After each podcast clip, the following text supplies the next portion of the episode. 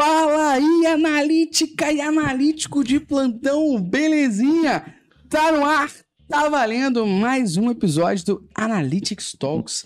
Essa esse drops semanal de conteúdo, conhecimento sobre o tema. Como sempre aqui ao meu lado, ele, o único, o imbalável, o imbatível, diamante negro do Analytics. Essa porra, cara.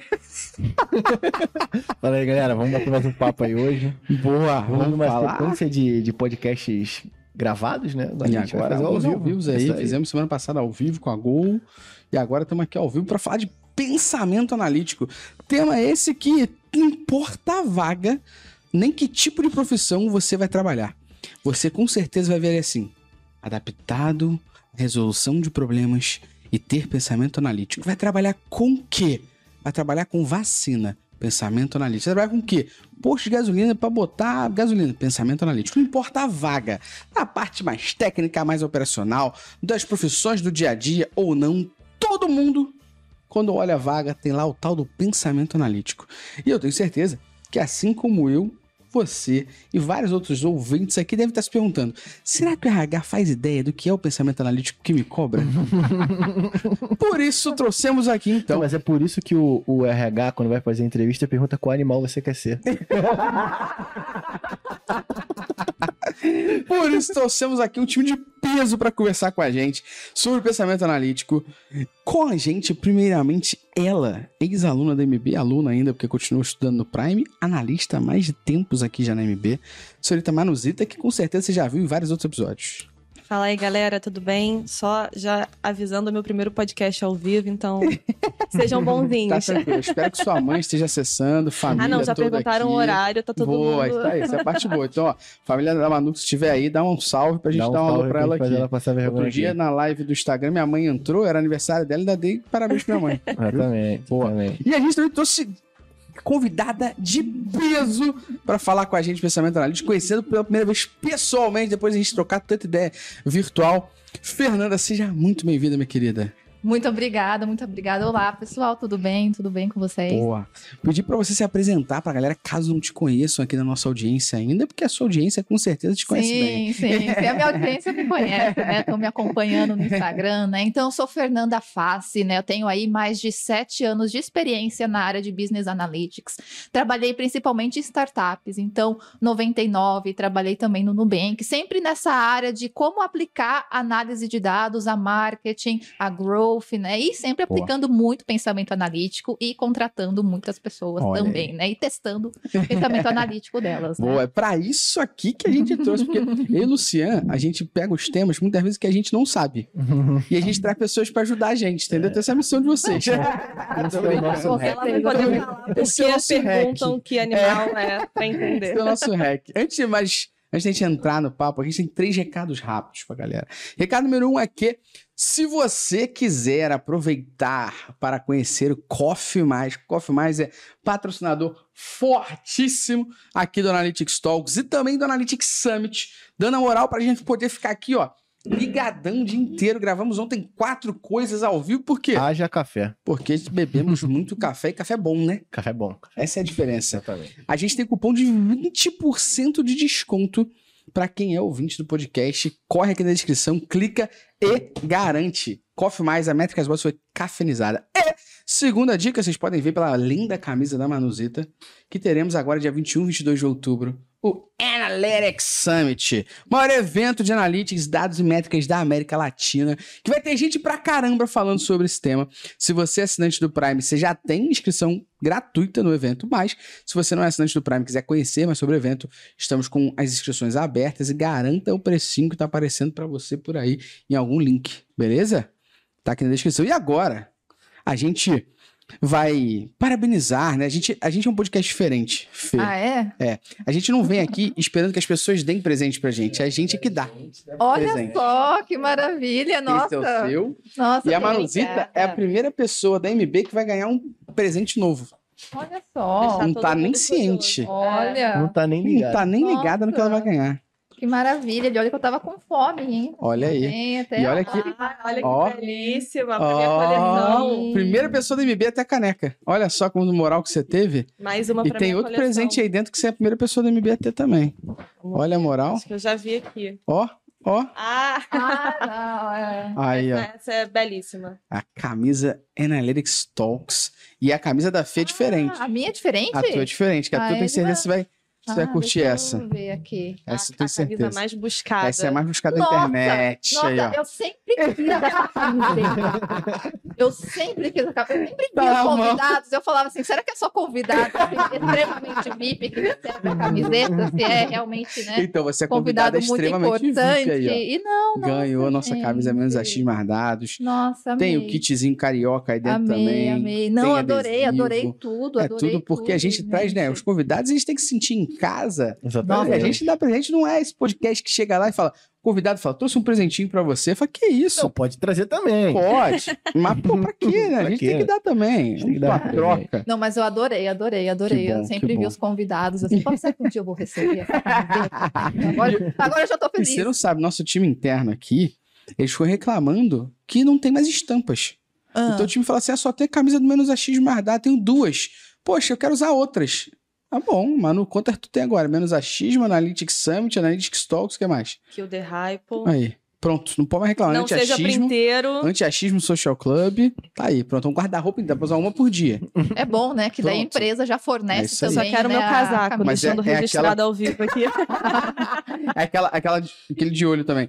Alguma reunião, podcast, gravação, não vier com camisa?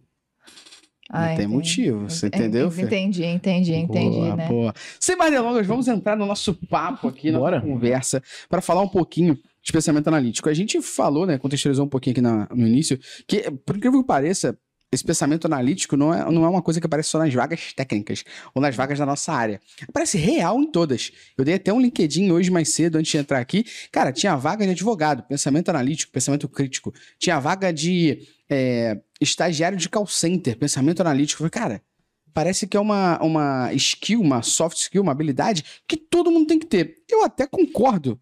Só que eu entendo que é mais uma dessas buzzwords aí do, do mercado que a galera botou em todos os lugares e falou, e aí?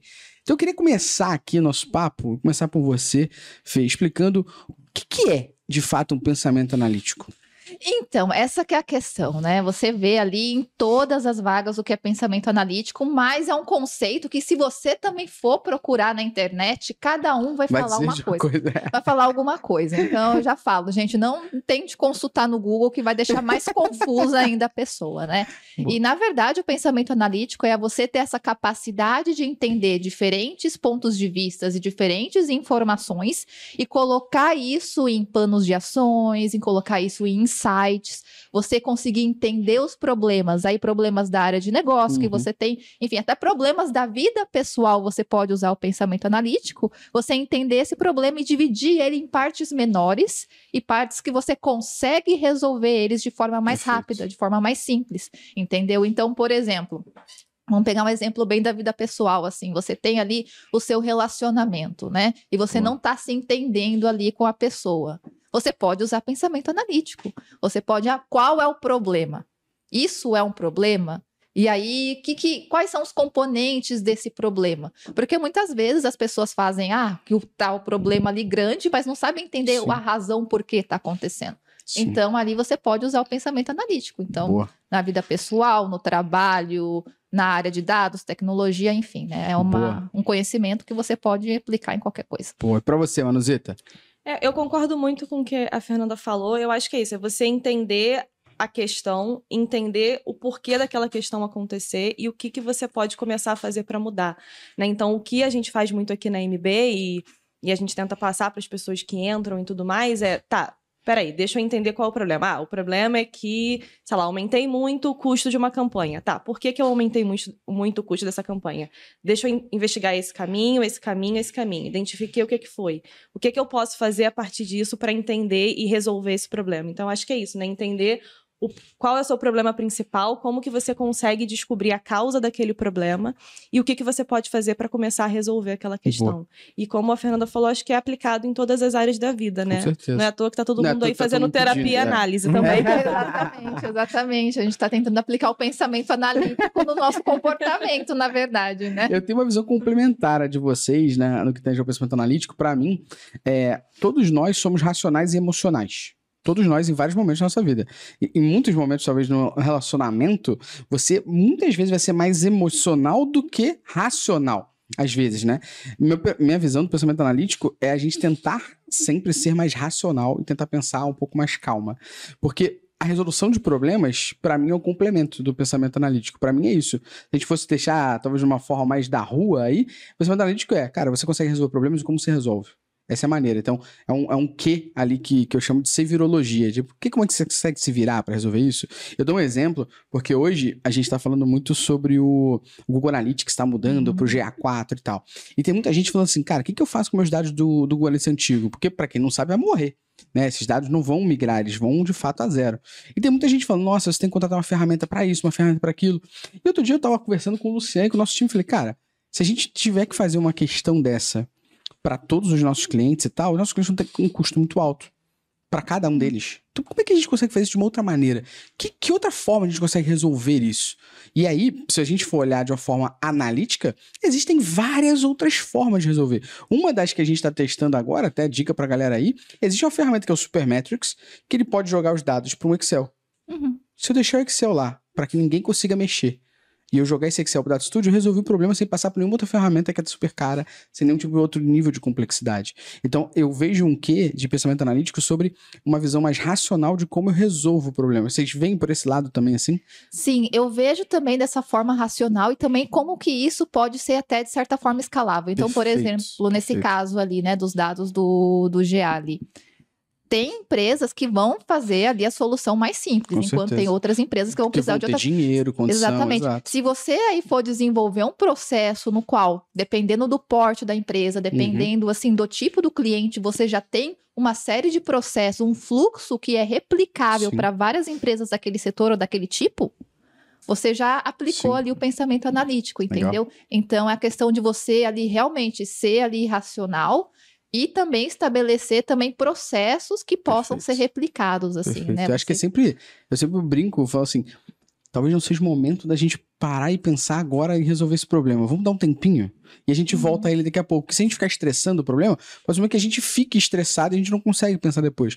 E aí a gente acaba pensando de forma emocional para resolver isso logo, tal. E talvez a gente parar para pensar em como a gente resolve aquilo depois e, e tentar várias estruturas. Eu, eu vejo um pouco desse, desse jeito que a gente tá combinando aqui. Não sei se a galera que tá, tá assistindo, tá ouvindo, também vê dessa forma, se entende de outra maneira. Porque eu vejo, eu vejo um um pouco disso. É, é você sair do status quo.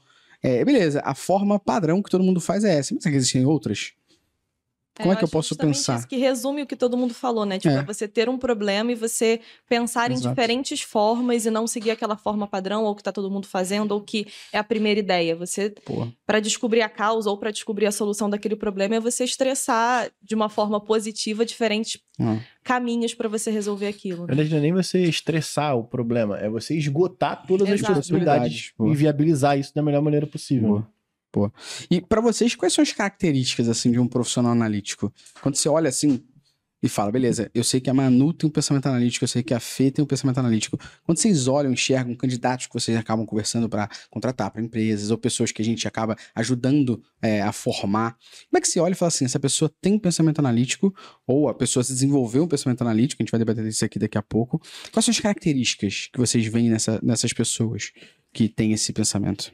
Então, tem várias características, mas algumas são as pessoas sabem fazer as perguntas corretas. Isso aí é uma skill que a gente debateu outro dia aqui. Que a Então, galera larga, mas saber perguntar, porque pergunta, merda, resposta, merda. Exato, exato, exato. Então a pessoa, quando ela já tem esse pensamento analítico, na hora que ela faz a pergunta, ela já começa a destrinchar as principais causas, as principais Perfeito. hipóteses, né? Então, por exemplo, muitas vezes, quando eu tô lá aplicando processo seletivo nas pessoas, é muito a questão: você tem aqui um problema de negócio.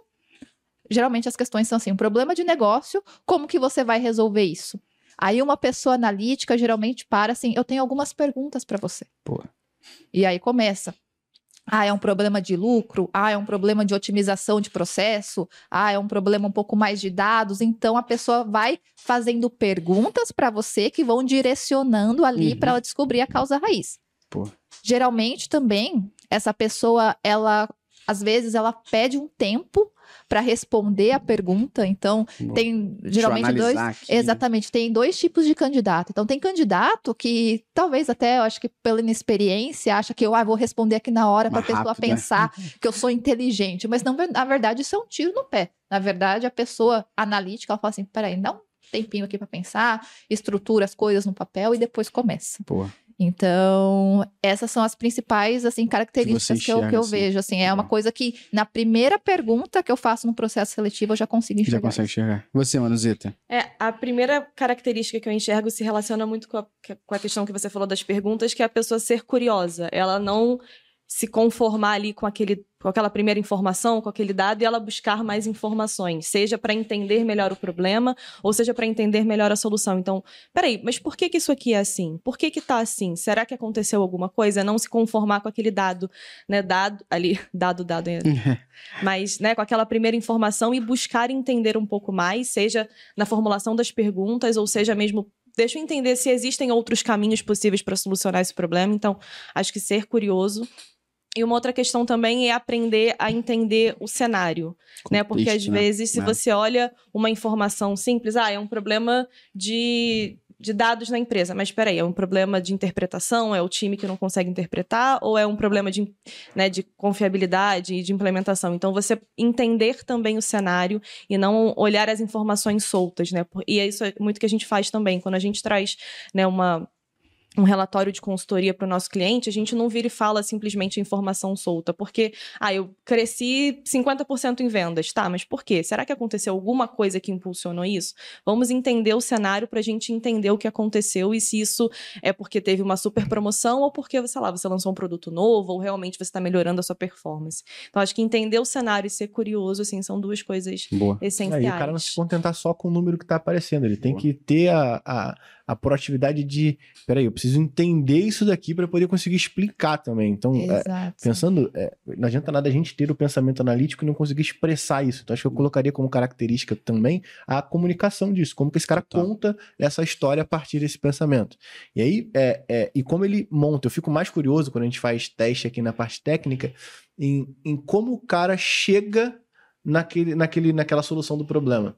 E aí, principalmente, como que ele organizou. Ah, eu vou testar isso daqui primeiro, depois eu vou testar aquilo. Então, eu gosto muito de, de ver o processo que o cara utilizou. Então, normalmente, nossos testes aqui de contratação, para a parte técnica, eu mando um teste para o cara, faço uma reunião super aberta com ele, e aí eu já começo a perceber, primeiro, se ele é, é, tá curioso para saber do problema. Segundo, se ele vai me fazer algum tipo de pergunta já naquela reunião para poder aproveitar o tempo que eu tô ali com ele para eu esboçar um pouquinho daqueles problemas para ele. E terceiro, como que esse cara chegou naquela solução? Porque é, é, principalmente com a área de tecnologia, existem diversas formas de você resolver o mesmo problema. Sabe? O, o que você tem que pensar nesse caminho é o quão escalável é essa solução e o quão eh, fácil de dar manutenção ela é. Então eu sempre gosto de olhar esses pontos. É, eu vejo o pensamento analítico da forma muito bem que vocês falaram. E acho que ficou bem, é, bem explícito para a galera entender. E, e existe um livro, que é o livro até que a gente está lendo aqui no Clube do Livro da MB, que é o Factfulness. Não sei se você já leu também. Não. Pô, é muito maneiro. É um livro que é. Eu não lembro qual, qual o jargão que ele usa ali, mas é. A, a- é realidade. é que é? O hábito libertador hábito de só tomar libertador opiniões baseadas em de só tomar decisão, opinião baseada em fato. Eu acho que o, o pensamento analítico, ele vem um pouco disso, da gente tentar trazer histórico ou coletar informações que nos ajudem a drivar um pouco da gente está indo. E aí, pelo amor de Deus, eu não tô dizendo aqui que todo mundo tem que ser orientado à dádica, soldado, porque eu acredito que muitas das coisas que a gente faz na inovação, elas não necessariamente têm dados no momento que a gente inova. A gente vai passar a coletar a partir do momento que a gente testa isso aqui. Mas eu acho que, o, o- na minha opinião, na realidade, o fato da gente olhar de uma forma mais analítica é como que eu posso coletar dados ou como que eu posso ter informações que me orientem que esse caminho que eu estou pensando, essa maneira que a gente está debatendo e discutindo é um cenário mais ideal, mais correto, ou um cenário que vai fazer mais sentido para esse negócio, que talvez não faça para o outro, né? Sim, sim, com certeza. E o pensamento analítico, não necessariamente você precisa de dados. Então, É. você deu um exemplo muito Exato. bom, né? Por exemplo, quando você vai abrir um negócio novo, quando você vai testar alguma coisa nova que você não tem informação ainda, mas pelo Sim. menos você tem uma lógica, né? E Exato. também ali o conhecimento do contexto para ver que Exato, talvez aquela coisa que você quer testar é a melhor coisa dada a realidade da sua empresa No naquele contexto momento. que você tá. Exato, você não tem dado, Exato. você não coletou nenhuma tabela, você Exato. não tirou nada de banco de dados, nada mais o seu conhecimento de vida, o que você já aprendeu sobre o negócio, Sua experiência. tudo, tudo isso ajuda Exato. você a criar uma lógica ali que vai falar, ok, esse é o melhor caminho para seguir. No final. Então, mas até quando o cara tá fazendo mas esse tipo isso de é- coisa, ele com pensamento analítico e, e ele quer inovar, ele vai pensar em um MVP ou, e não lançar a, a aplicação toda É, completa que ele pensou. Sempre tem algum. Então, até- Foi o que a, a Fê acabou de falar. Sempre existe algum fato por trás. Exatamente. É, existe Fato é informação, né? Eu acho que, eu acho que a questão é essa, tipo, você, para você ter um pensamento analítico, não é você trabalhar com dados essencialmente como a gente Sim. faz. É você saber organizar as informações e tomar decisões a partir dessas informações. E aí, aquilo que a gente tá É, falando e no início, vale escolher- para qualquer profissão. E saber escolher, porque no momento que você está resolvendo um problema, vão aparecer diversas hipóteses. Como você escolhe a primeira para você poder testar? Como você prioriza essas hipóteses ali? Então É. tem toda essa E parte. a habilidade que a Fê falou no início de fazer perguntas, ela é uma habilidade que muitas vezes a gente tem medo de fazer, porque pode parecer para o nosso espectador ou para a pessoa que a gente está conversando que por nós estarmos fazendo pergunta, parece que a gente não entende rápido, parece que a gente está com muita dúvida, a pessoa não tem experiência, ela não sabe do negócio, ela está me fazendo muita dúvida, muita dúvida. Na realidade, não. A pergunta, quando a gente faz, é para a gente entender mais o contexto. É errado perguntar coisas que não fazem o menor sentido. Aí sim, vai demonstrar que você não sabe. Mas as perguntas elas precisam ser mais específicas, porque quanto mais específica ela for, melhor para eu entender o que eu tô Mais trazendo. específica a resposta, Por isso né? que pergunta merda é resposta merda, pô. Se você tá fazendo um- uma pergunta numa pesquisa no e-commerce e você fala assim, qual o motivo de você abandonar? Uma opção frete, outra opção preço. Com certeza o frete e o preço vão ser os maiores, que todo mundo quer ter frete grátis e todo mundo vai achar que pode comprar mais barato. Então a pergunta merda, a resposta vai ser merda, pô. Então, saber fazer pergunta é saber torná-la específica. A pergunta, ela tem que te ajudar a, em dois fatores. Ou te ajudar a ter mais informação que vai qualificar o teu pensamento, ou desqualificar o teu pensamento. Eu faço uma pergunta e falo, então é- você acredita que é assim, assim, assado que eu vou fazer? A pessoa me responde e fala, então isso desqualifica a hipótese que eu pensei em fazer, ou isso qualifica a hipótese que eu pensei em fazer. O fato de fazer perguntas, o ato de perguntar, não é ruim, é bom, desde que você pergunte de forma inteligente, desde que você pergunte algo que faça sentido, contexto. É muito diferente de eu estar aqui falando de pensamento analítico e falar assim, mas Fê, na sua vida, como que foi a sua infância? Tipo, o que, que tem a ver com o pensamento analítico, porra? Não faz o menor sentido. Aí com certeza a Fê vai olhar e falar assim, E também não perguntar o que tá dado, né? É. Porque é isso também, né? é, aí vão olhar e falar assim, pô, acho que ele realmente não sabe o que tá falando, tá enrolando aqui, sabe? Aham, aí sim a sensação vai ter. Boa. Sim, sim, não, com certeza, com certeza. E uma coisa também que eu vejo em profissionais que são analíticos, em profissionais de sucesso, é a questão da humildade intelectual. Total. A gente não sabe então, tudo. né? exatamente, a questão de você saber que você não sabe tudo. Muitas vezes a outra pessoa, muitas vezes até com menos experiência que você vai trazer um ponto de vista que você vai falar, nossa, Total. isso é verdade. Eu não tinha considerado isso, isso antes, incorporar isso na sua vida, incorporar isso na sua tomada de decisão. Tem muita gente que fala, ah, eu não vou perguntar porque as pessoas Só podem me parecer que achar eu é, que eu não sei, burro, né? Ou se não, ah, porque agora eu já tô num certo nível da minha carreira que eu não posso aceitar a opinião de gente talvez mais nova que eu na área. Não, mas na verdade você tem que aceitar, você tem que analisar isso e ver que faz sentido, Sim. né? Eu falo muito isso pros meus alunos, até quando a gente tá fazendo aula e tal, eu falo assim, ó. Ah, quando o aluno chega e fala, professor, eu quero fazer uma pergunta, mas pode parecer meio idiota. Eu falo, idiota é sair sem perguntar. Idiota eu é sair sem falo isso entender. pros meninos de tecnologia. Eu falo, você te- tem que perguntar, porque o idiota é você que pagou por isso, ou você que tá aqui aprendendo isso, sair sem entender, porra. Exatamente, não faz não sentido. tem nenhum. pergunta idiota, você tá aqui pra aprender, você tá aqui pra estudar, você tá aqui pra entender melhor. É aquela sobre o máxima, a sua pergunta sempre pode ser a mesma pergunta que o colega Com certeza, fazer, pelo amor de Deus. É, e, e principalmente quando a gente trata com negócios, eu posso estar trabalhando hoje dentro de uma empresa e eu começar agora a me relacionar. Eu sou uma pessoa de analytics, vamos dar um exemplo, sou uma pessoa de dados. E agora estou me relacionando com uma outra área da empresa. Estou me relacionando com a área, sei lá, que está desenvolvendo um novo produto. Eu não sabia nenhuma informação, mas agora eles me chamaram para poder ajudar eles com a parte de dados desse novo produto. Eu não sei nada do produto. O que esse produto tem? Qual o objetivo do produto? O que, que a gente quer fazer com esse produto?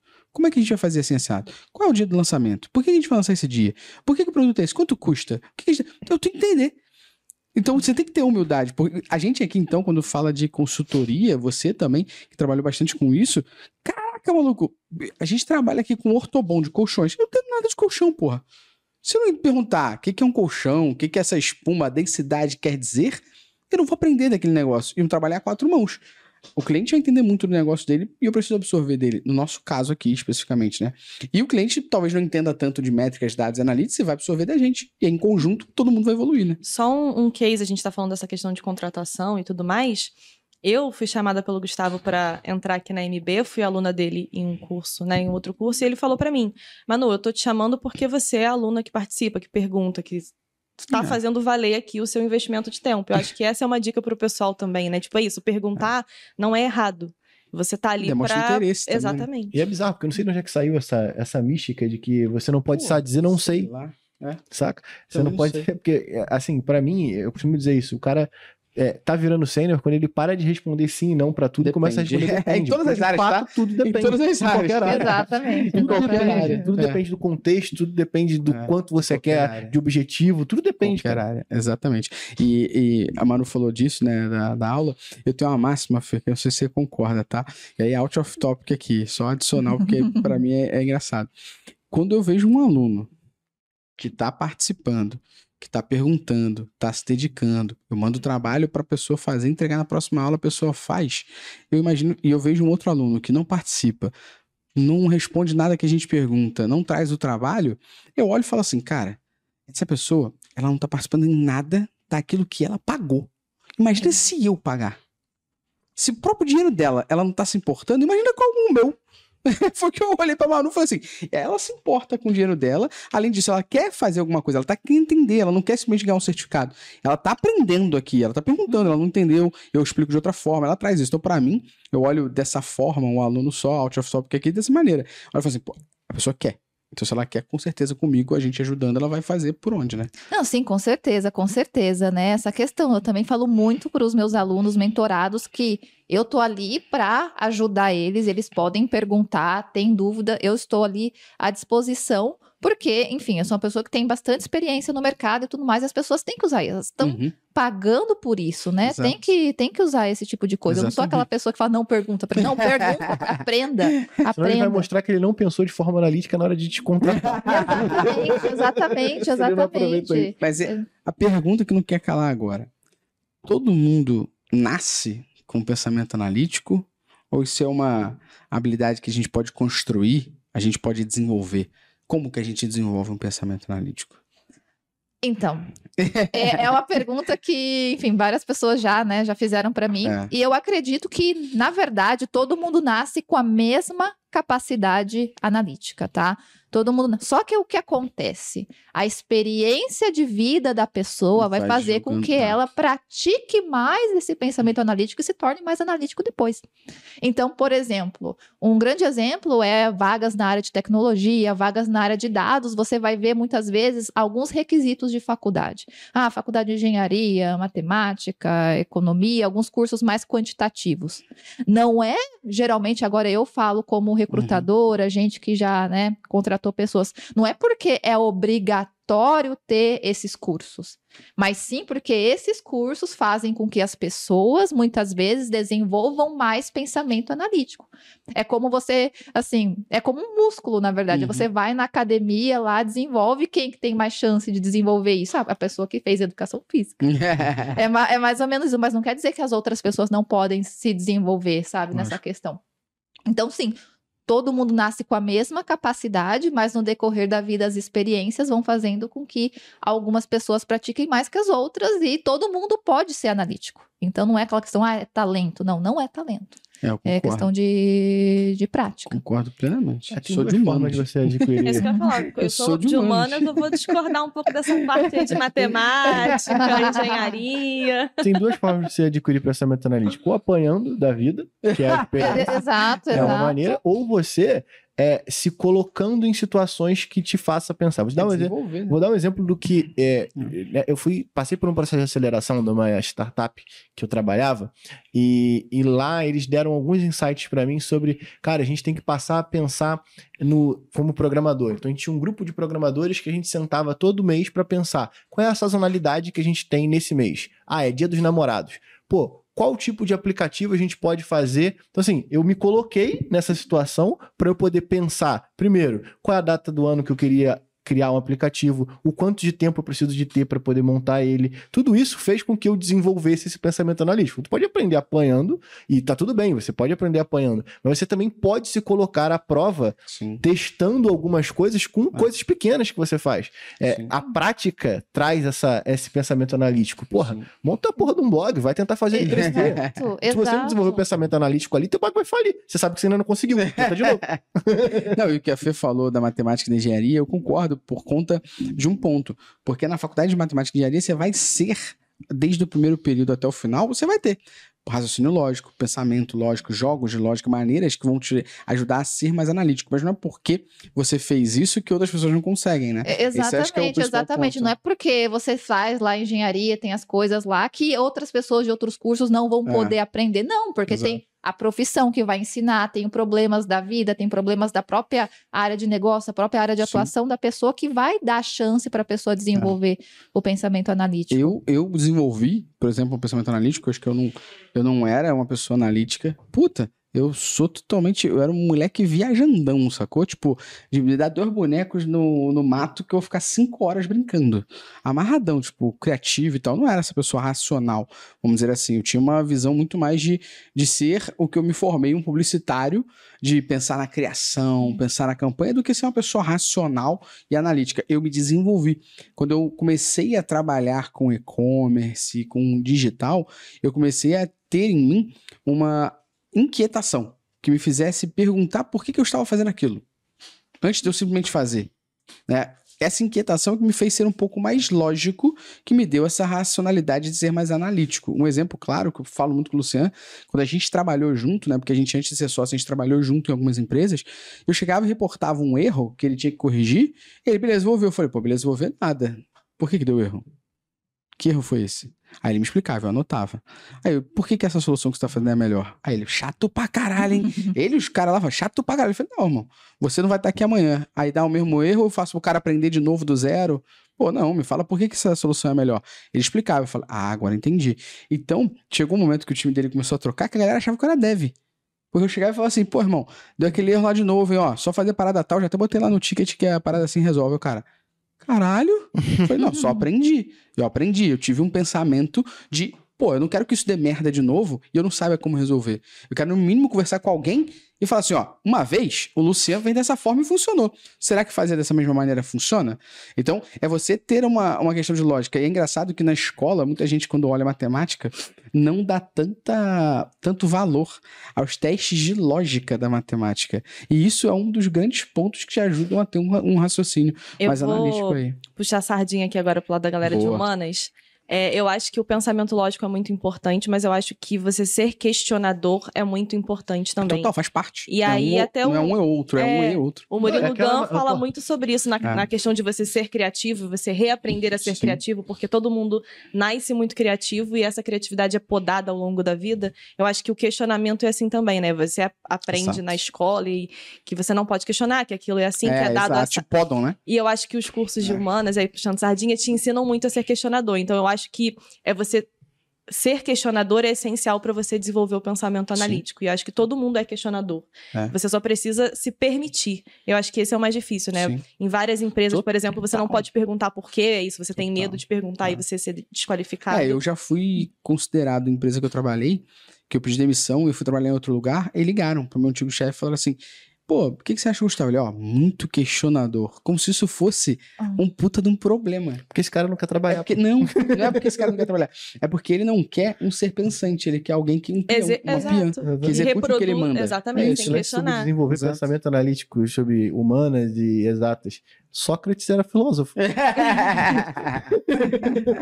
total, total. Sim. Bom, mas, é- mas acho que é a união disso. É, é, quem acaba sendo matemático e tal, ele acaba estudando isso por formação. Sim. E quando você é de outra área, se você não descobrir isso pra estudar, você não vai ter tanta. É, E uma coisa que eu acho direcionamento, importante né? também é você ser multidisciplinar. Não digo que você necessariamente Uhum. precisa se formar em diversas áreas, mas você consumir conteúdos de diversas áreas é muito o que a gente tenta fazer Tá. aqui agora com o Clube do Livro, né? Lendo outros conteúdos, e a gente também troca muito isso no time de business, mas é você procurar em outras, beber de outras fontes, né? Uhum. Porque isso também te ajuda a construir seu pensamento analítico. Ah, eu trabalho com web analytics. Se eu ficar focada só nisso, eu É, posso não abrir meu uma porra horizonte e me desenvolver ali exato. questionador e tudo mais. Então, acho que você também buscar conteúdos diversos é muito importante para você ser um, né, um profissional com um perfil analítico. E ser analítico não é a mesma coisa que saber métricas. Não, não mesmo.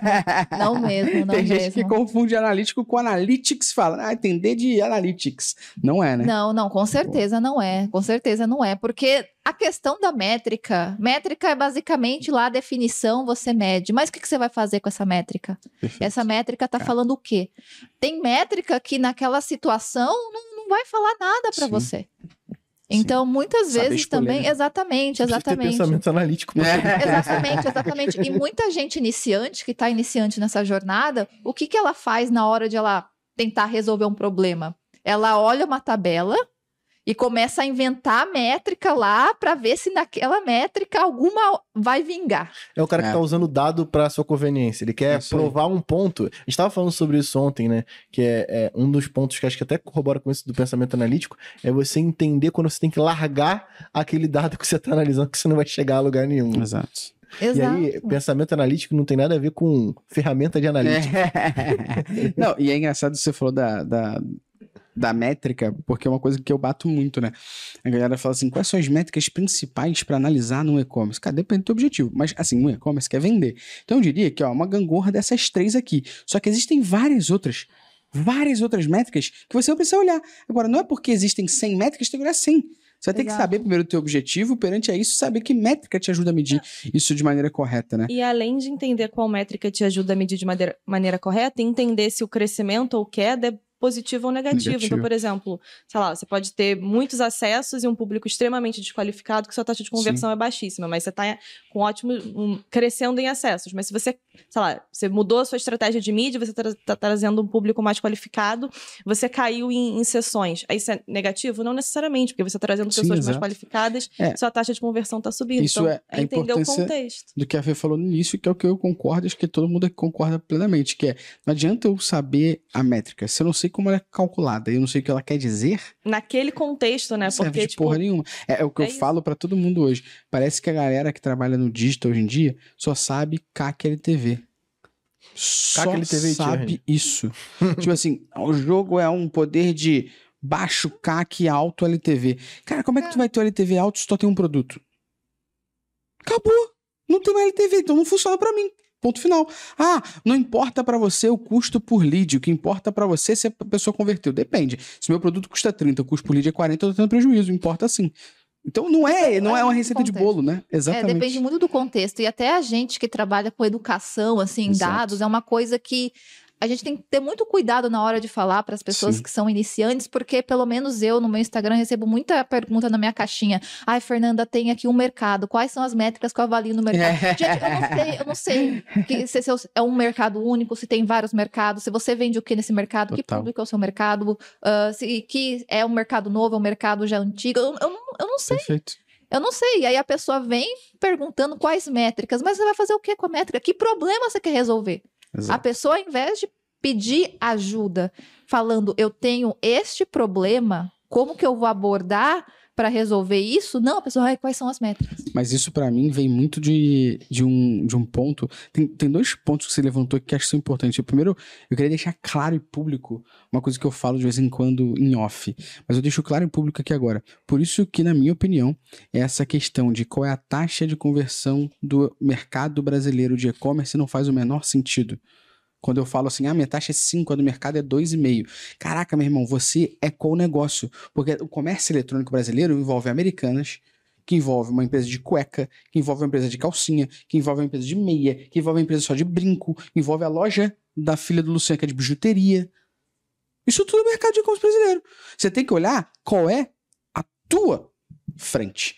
Então, se você é um mercado de cueca, o que deveria importar para você, talvez, seria qual a taxa de conversão média do mercado de cuecas. Cuecas Mesmo assim, depende. Mas ainda assim, É. Depende. Americanas Qual o volume de acesso? cueca. Exato. Aí, um exemplo que eu sempre dou é: muita gente, quando eu levanto essa bola, fala assim, pô, é boa. Eu falo, taxa de conversão de 60% de um e-commerce é maravilhosa, né? Aí todo mundo, que isso? 60% meu sonho. Eu falei, é, não. Só entraram três Só pessoas. entraram três pessoas. Exato. Então, é, é- isso é uma, uma questão pra mim que eu queria deixar público aqui, porque muita gente, muita gente faz. Muita gente faz. E o que você falou, né, Fê? Depende do contexto, do problema. E, tem- e eu acho que, na, na na minha opinião, existe aquela questão da humildade que você falou no início. As pessoas não são humildes e elas têm um falso pensamento de que elas sabem interpretar dados. Toda vez que eu falo com alguém, alguém fala assim: eu só quero que a ferramenta esteja funcionando, porque abrir a ferramenta e puxar a informação é super simples. Cara, se fosse simples, teu negócio era pra estar voando, porque você ia resolver problema toda hora, descobrindo negócio toda hora. Não tá. Então não é tão simples, talvez falta tempo, falta informação, falta contexto, falta um monte de coisa que não é tão simples abrir a ferramenta e puxar Puxa, a fazer as perguntas corretas, né? Às vezes tu tá perguntando. E foi o que a Fê falou nisso, tem que ter um pouquinho de tempo. É o que Exatamente. a Manu eh, vive todo dia no nosso time. Se eu não tiver tempo agora pra pensar nessa análise que eu tô fazendo do meu cliente, É, cara, só vou entregar um dashboard. É, É, exatamente. às vezes na hora da consultoria o cliente vira e fala: Ah, não, aconteceu isso, isso, o que, que você acha? Não sei, eu preciso conseguir olhar os dados e entender, né? Então acho que é isso. Você precisa parar, Perfeito. perguntar, entender o contexto para trazer Sim. uma análise É, e pertinente. né? principalmente quando acontece uma parada muito que é. Você acaba de implementar o evento, o cara, um dia depois, ele já quer ter a análise em cima daquele um dia. Daquele Ah, Moço, deixa maturar os dados. A gente Deixa precisa de dar um um tempo. tempinho, né? Pra gente poder Ah. analisar. A galera tem, tem uma dificuldade de entender que é, dado é algo que você vai ter a longo prazo, é algo que você vai colher a longo prazo. Então, Uhum. Você planta agora para ao longo dos anos. Só que com, acho- é, com a diferença de que você só colhe depois que você planta. Você não precisa ficar plantando toda hora, Aham. saca? É, e o próprio Google tá se adaptando a isso, né? O GA4 ele fala que é para você Total. entender muito mais tendência, né? E é isso que a gente está tentando também falar para os nossos clientes e, e para o mercado, né? É muito mais sobre entender uma tendência de comportamento do que entender exatamente Não, aquele como- evento naquele e- momento. E como que se fosse entender o dado super bruto, fosse algo que, pô, eu quero entender só a Fernanda. é, Pô, não adianta, tem que ter um coletivo pra tentar até escalar isso de uma Sim, forma com melhor. certeza. O com que, que certeza. seriam as etapas aí de um pensamento analítico pra vocês? Ah, eu acredito que tudo começa com um problema, né? Você Boa. entender o problema e definir um problema, né? Então, Legal. você ter ali um desafio e falar, ok, por exemplo, a questão de taxas de conversão. A taxa de conversão aqui baixou. Isso é um problema? Primeiro vamos começar. Isso é um problema? Isso é um problema? É um problema? Aí, aí você vai começar, tá bom. Pode, pode ser um problema, ainda não sabemos se é um problema. Quais são os componentes? Aí você vai definir quais são os componentes que podem estar atuando neste problema. Ah, a taxa de conversão baixou. Pode ser um componente técnico, pode ser um componente de experiência, pode ser um componente de audiência. E você conseguir destrinchar isso e ver quais são os fatores. Porque muitas vezes pode acontecer o seguinte: pode ser que a equipe de mídia começou a colocar um monte de dinheiro numa campanha, esse público não é tão qualificado. E aí vai baixar, Sim. mas isso não é um problema. Porque Sim. isso já foi alinhado com a empresa inteira Sim. que essa campanha ia existir. É, e, e é uma. Pra mim, é uma guerra sempre entre essas três métricas. Por exemplo, quando você fala de um e-commerce, né? Você tem sessão, transação ticket médio. E por que, que eu falo isso? Porque, basicamente, o cálculo para gerar a taxa de conversão é o cálculo entre sessão e transação. Então, eu posso estar trazendo muito mais, muito mais sessão, eu posso estar tendo uma transação também maior, com um ticket médio muito menor. A taxa de conversão está maravilhosa, mas está vendendo menos. Exato. Que e que aí adianta? depende Gerou da menos E prioridade. depende né? da estratégia, né? A gente fala muito isso também, tipo, ah, o cliente, ah, eu tenho estratégia que eu quero atrair mais pessoas. Então você Pra tem que quê, estar né? ciente. Não, porque, sei lá, só as pessoas, só quem compra na minha loja física conhece meu e-commerce. Eu quero que a minha marca tenha mais awareness. Tá, então nesse primeiro momento, provavelmente a sua taxa de conversão vai cair. Mas é Sim. porque você tem um objetivo maior. Então a gente também tenta deixar Sim. muito ciente isso, né? Tipo, não é um problema, porque a sua estratégia Sim, hoje total. é essa, né? Exatamente, exatamente, né? Então, por exemplo, empresa startup tem muito isso, né? Que muitas vezes ali, né, o LTV sobre o CAC. Não, vamos ali gastar É só isso. bastante, vamos gastar bastante, por quê? Eu não Mesmo que o. LTV do cliente seja baixo, a gente fica ali no zero a zero, a gente está crescendo em número de clientes. É. E para uma empresa que está ali em hypergrowth, né, está crescendo muito, o mais importante para ela agora É isso. é, é isso. número de clientes, porque Perfeito. depois ela vai achar formas de aumentar o LTV. Perfeito. Enquanto uma empresa que está num estágio mais, quero mais sustentável, Saquei o que você aumenta. fez no Nubank. Mas é, as pessoas às vezes pensam assim que, ah, por que, que as- tá, a empresa tá tomando essa decisão? Mas é porque tudo faz parte de uma Sim. estratégia, sabe? Total. E aí, aí agora a pessoa vai falar, nossa, que custo de aquisição caro que vocês têm, hein? Vocês estão fazendo aí erro ali, estão errando demais. Não, não é questão que a gente tá da minha errando, que a gente tá estratégia fazendo de merda novo, ali, não. A questão é que a gente realmente tem uma estratégia de crescer Exato. número de clientes. A gente sabe que vai sacrificar ali um pouco a LTV, mas a gente vai crescer. Vou dar um exemplo nosso aqui da Métricas pra galera que, que nos acompanha, ou pra galera até tangibilizar um pouco mais, né? A gente tem o Prime, que é o nosso produto, e a gente diminuiu a quantidade de sessões. Então, ao invés de a gente ficar falando com um público muito frio, a gente começou a falar só com um público mais quente. Ou seja, pessoas que já conhecem sobre analytics, têm alguma noção. Então, eu não fui lá pescar a pessoa de tráfego que vem cá descobrir métricas. Não. Eu fui pescar alguém que já entende o básico sobre isso. Então, a gente diminuiu o número de sessões, por exemplo, no Prime. Mas ao mesmo tempo, a gente lançou outros dois produtos paralelos ali ao nosso produto Prime. Outros dois produtinhos ali de 30 reais cada um. A gente aumentou o ticket médio. Se o produto do Prime era 397, a gente vendeu mais dois produtos por 39,90.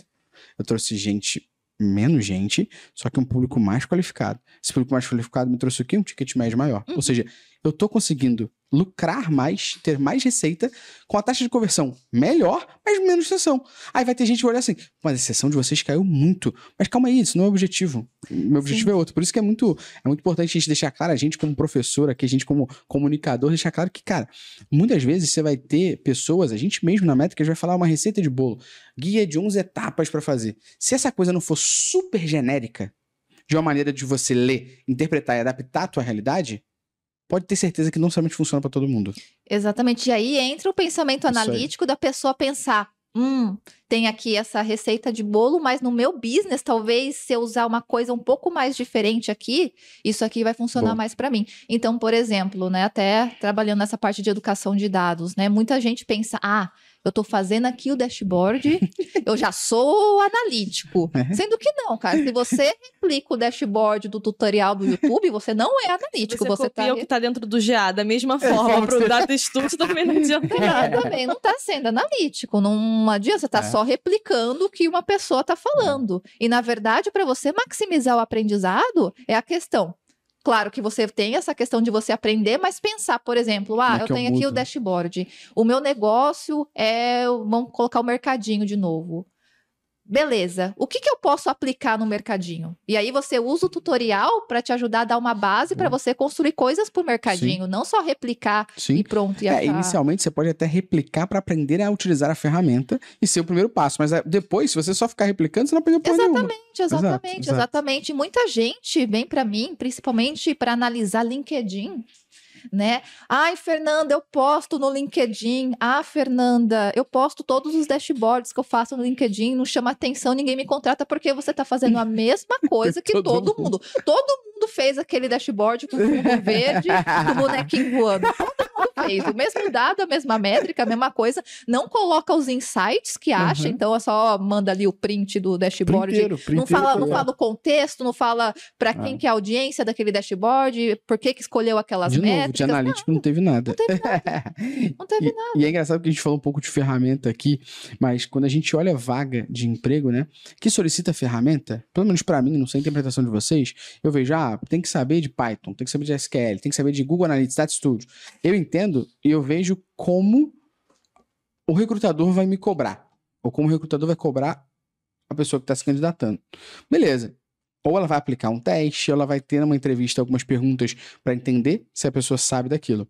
Mas quando a gente fala de pensamento analítico, é algo subjetivo pacas, né?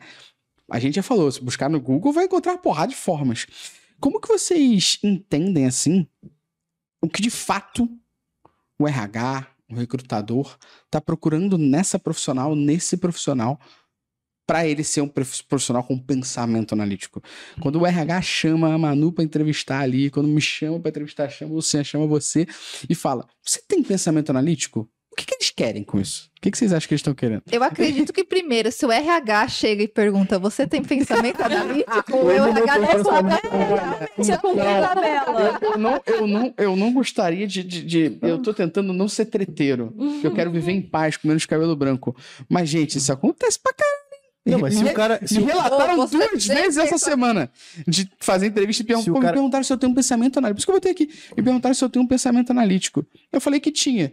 Aí o RH fez o quê? Beleza. Perguntou, como você desenvolve isso? Tipo, parece que o próprio RH não sabia. Então, exatamente. exatamente. Não, o próprio RH pra não teve pensamento Não tá analítico. Você não consegue de- definir se eu tenho pensamento tenho não. analítico ou não? Se vira aí, meu chapéu. Eu Não vou fazer problema. o meu trabalho. Bota aqui, ó. Maria foi comprar sete laranjas.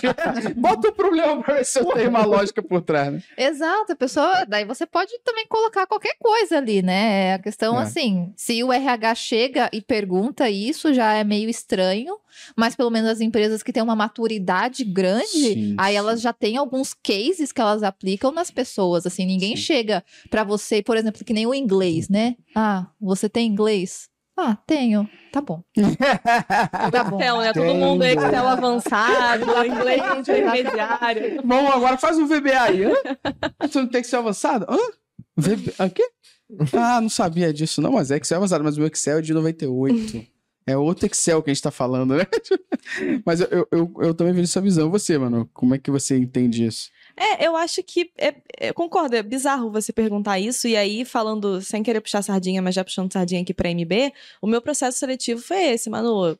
A gente vai te dar aqui o acesso e a gente quer que você monte uma análise. Eu acho que pra você entender se a pessoa tem pensamento analítico, é você- ela não precisa ter feito algo mirabolante, ela só precisa Sim. te mostrar que ela tem uma lógica de análise, né, de, de algum dado e tudo mais. Eu acho que, que é isso, assim. Perguntar se a pessoa. Todo mundo vai falar que tem. Eu vou. Todo não, não tenho pensamento analítico. Ninguém vai É. fazer isso. Eu acho que você Eu- precisa eu, eu- eu- medir, né? eu posso ser um pouco polêmica? Eita!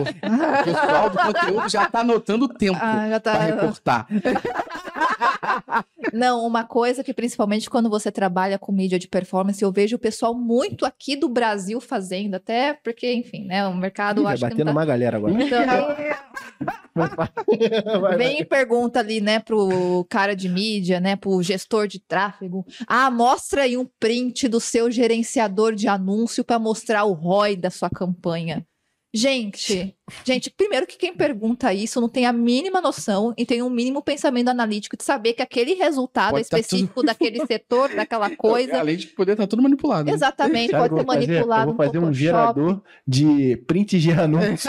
de, gerenciador de anúncio ali, cara. Eu falo, eu, eu me inscrevi para muitas vagas no exterior, trabalhei no exterior, nunca vi gente pedindo print do gerenciador É. de anúncio. Eu, eu, eu falo assim, quando eu fiquei sabendo de gente pedindo isso, eu falei assim, isso não existe. Isso não existe. Quem pede print de gerenciador de anúncio, primeiro, não tem pensamento analítico. Nenhum. Se um cliente seu vai pedir print do seu gerenciador de anúncio, você tem Olha. que educar e eu ficaria até meio suspeita Sim. de aceitar esse cliente, sabe? Esse cliente está num nível ali que nem sei Não se tá vale maduro- a pena. A. Fê levantou uma bola. Que olha que legal isso agora, o que você levantou. A pessoa que faz merda pode estar muito bem sucedida para pegar um cliente novo. Porque se ela pega um gerenciador de anúncios do Facebook e ela mostra o ROI baseado nas conversões que o Facebook está pegando e ela instalou a tag de conversão como page view para disparar em todas as páginas, a conversão vai estar altíssima. O, o cliente vai olhar e falar assim: Que isso? Com 100 reais trouxe 100 mil conversões? É page view. Toda vez que a página carrega, ele computou. Porque ele instalou em todas as páginas. Ao invés de instalar uma página de sucesso ou instalar no evento de sucesso. Ou seja, alguém que faz merda Gente, menos. que não o tá cara alterou, aprendendo- o cara alterou o texto que tá ali e botou o e valor botou que ele valor que ele quer. Ele pode botar o evento que ele quer de conversão, ele pode fazer qualquer coisa Que ali. Pode ser assim, baseado somente, sei lá, em 10 sessões somente ali, num Sim. público muito específico que, Que o outro cliente não vai ter. É altamente manipulável. Ah, além, de, além da gente, né, ferir algo chamado sigilo, que é mostrar o resultado da conta dos Exatamente, outros, né? exatamente, exatamente. Ah, beleza, eu apago as contas e tal. Pô, é pior ainda que você não tem contexto, não sabe que tipo de negócio é, que cliente é. Exatamente, todas você só mostra ali randômico Você vai, você vai tentando conectar algum lugar que faz sentido. Nenhum faz, né? Dá um negócio desse. Mas é aquilo, é pra cumprir tabela. Tipo, ah, É. perguntei se tem Excel, pedi o print pra comprovar. Mostrei meu ROI. É. Check. per- Exato, é tipo... Boa. Então, pra vocês, quando o RH faz essa pergunta, o RH não tem pensamento analítico. Boa. E não só o RH, tipo, isso às vezes, e aí, tipo, é defendendo a galera do RH, profissional. é, não é nem culpa, às Sim. vezes, só do setor. Sim, às lógico, vezes é, que é, mandou, Exatamente, isso Mas é muito claro também, Quando né? você lê uma descrição de vaga dessa que diz pensamento analítico, beleza? O que que você que tá lendo acredita que a empresa tá procurando em você? Ah, eu acredito que a empresa está querendo alguém que consegue conectar diferentes informações ali para chegar, enfim, na solução do problema, em fazer Boa. um plano de ação, identificar a raiz do problema. Boa. Eu sempre penso assim nessa. Então, por exemplo, um recrutador, para poder ver se uma pessoa que ele quer que trabalhe na empresa dele tem o pensamento analítico, deveria, no mínimo, fazer um teste. Exato. Mas não também é aquilo que a Fernanda falou, não, perguntar perguntar e esperar a resposta exato, exato. 10 segundos depois. É, um né? probleminha e ver como a pessoa resolve. E aí, acho que o grande, o grande ponto no final aqui é que não necessariamente tem uma resolução correta. Formas diferentes de resolver o problema, você vai entender como é que é o raciocínio, o pensamento dessa pessoa.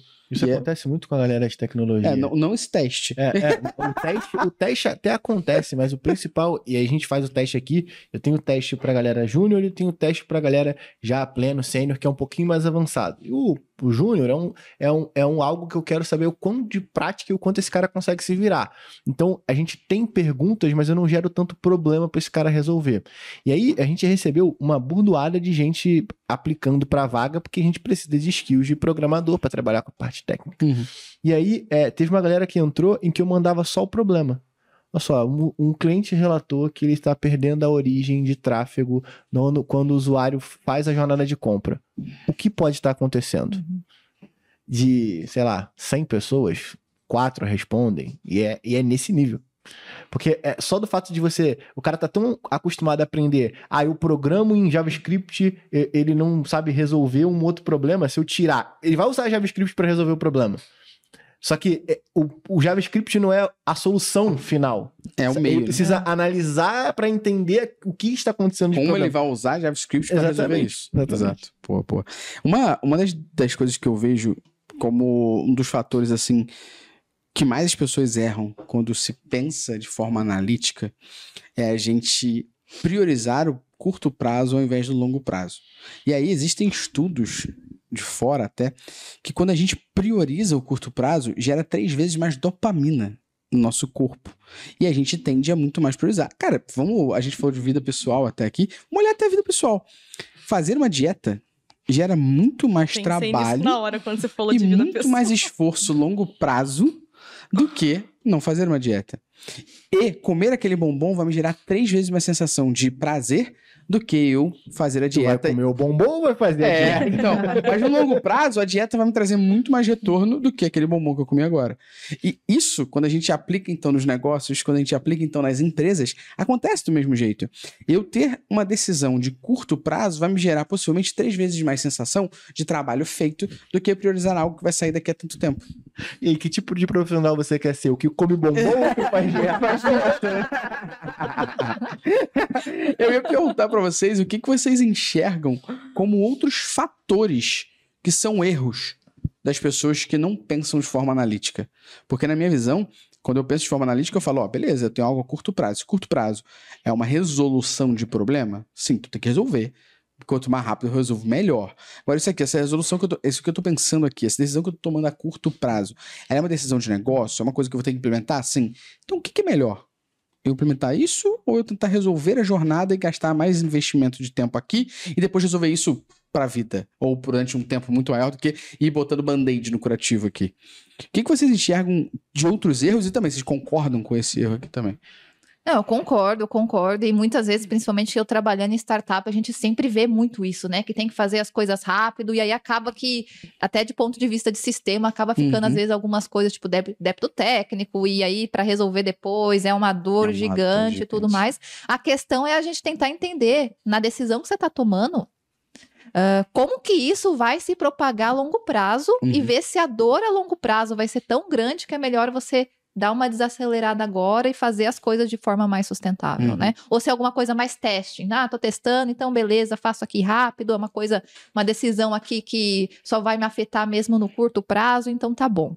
Então depende, isso aí é uma questão que a gente tem que pensar muito. Uhum. E o outro erro que eu vejo também muito nas pessoas, e a gente já comentou mesmo, é não fazer pergunta, achar que está sabendo tudo, achar que é o detentor de toda a informação, ah, não ter repertório suficiente, então não incorporar também opiniões de outras Uhum. áreas. Então, muitas vezes a gente que está na área de dados, a gente acha que tem toda a informação lá, mas tem muito componente até qualitativo que outras áreas de negócio pode fornecer, área de criação, de design, de Perfeito. comunicação, por exemplo, marca, branding também, porque se você, ah, eu só quero pensar aqui na conversão, eu quero converter ao máximo e vou usar uma copy extremamente agressiva.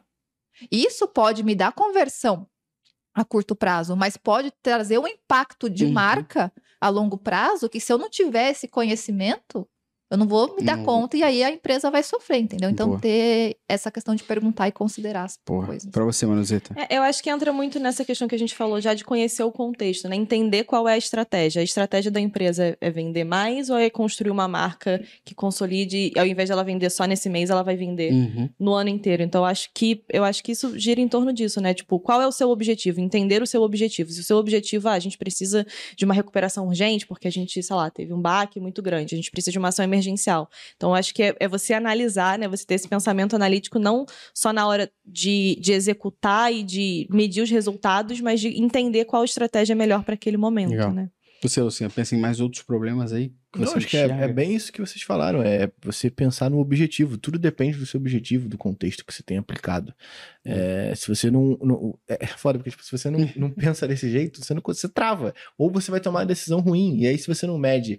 E, e é aquele lance que a gente estava falando ontem nos outros podcasts. Se você mede só os resultados bons, você também não está aproveitando e aprendendo com os É. erros que você É, está e se você não tem um objetivo também, qualquer coisa Sim. que você tomar, qualquer decisão que você tomar Você pode toma, ser faz errada, sentido. né? é. Então, é, faz, tipo, vai fazer sentido. É. né? Começa ali em você Você tá definindo o querendo, né? objetivo e, e tudo mais. É, manda o dashboard aí. Mas o, o que, meu Deus? Você quer fazer o que com esse dashboard, sabe? Não, eu vou te mandar um dashboard completar. Se a pessoa recria o Google Analytics. Exato. 27 pá, é foda. E eu vejo mais dois problemas, que eu não sei se vocês concordam, em cima disso que a gente tá falando do pensamento analítico. Muitas vezes você vê uma pessoa que é extremamente analítica, tem um raciocínio lógico também por trás disso, tem um senso crítico daquilo que ela tem que ver, só que ela não tem uma comunicação boa. A comunicação errada dela vai fazer com que tudo que ela construiu seja errado, ou enviesado, ou que as pessoas não deem, de fato, o valor para aquilo Uhum. que ela trouxe. Eu vejo a comunicação, e eu bato toda hora, não, não é por ser comunicólogo aqui, mas porque eu acredito que o fato das pessoas não saberem se expressar faz com que o outro não compreenda Às aquilo vezes que o cara tá tem até o pensamento analítico, mas se ele não sabe explicar isso pro cara que vai É. receber a informação, que tem que executar aquela tarefa. É, eu vejo esses dois, a Acho no comunicação caso e são- correlações erradas. São habilidades complementares, Sim. né? O pensamento analítico e a comunicação. Sim. Acho que né, não é necessariamente ah, para você ter um pensamento analítico você precisa saber se comunicar, mas são Sim, coisas sim. complementares, Sim, né? Não total. adianta você ter um e não ter o outro. É, é o combo do bom profissional, né? Do profissional brilhante, né? Porque eu conheço muita gente que é, assim, analiticamente muito boa. Tipo, brilhante, assim, top mundo, assim. Só que quando ela vai transmitir a lógica de pensamento para as outras pessoas, não, não consegue. Não consegue, a pessoa não consegue ser promovida, a pessoa não consegue, enfim, Dá tra- valor, é, né? os projetos não vão para frente. É, e fica aquela sensação, às vezes, quando vem alguém de fora, fala, mas eu falei exatamente isso. Exatamente. Aí vem, vem aquela pessoa que, né, até eu brinco assim com os meus mentorados, a pessoa mais papeira, assim, né? Que aí mais assim Uhum. sabe falar, e aí consegue mais oportunidades. Muitas vezes nem é tão analítica quanto a outra, mas por saber se comunicar, consegue Ah. as melhores oportunidades, né? Boa. Então. Não é só ser analítico, Sim. né? É uma parte. Tem que não ter é a parte né? da comunicação É, e saber transmitir a informação de um jeito que a sua audiência vai entender. Uma Sim. coisa é falar com outros analistas, outra coisa é falar com outros Sim. programadores, mas falar com o povo, para quem realmente vai usar aquilo lá, é outra coisa e precisa aprender. É, e eu vejo mais um problema aí, em cima disso, que é correlações erradas. As pessoas fazem correlações que não fazem o menor sentido. E às vezes todo o raciocínio que ela trouxe numa análise, o pensamento analítico que ela teve para chegar ali, fez total sentido. Até quando ela olha e faz a correlação que não faz o menor sentido. Eu vou dar um exemplo que já, já vi acontecer. Foi o nosso site caiu de acesso porque começou a chover. Tá, beleza. Você vende passeio turístico pra praia? Uhum. Não, ok. Tu vem de guarda-sol? Você vende guarda-chuva, guarda-sol? Não. Tu vem de cadeira de praia? É, por que, que alguém ia deixar de entrar num site de varejo porque começou a chover?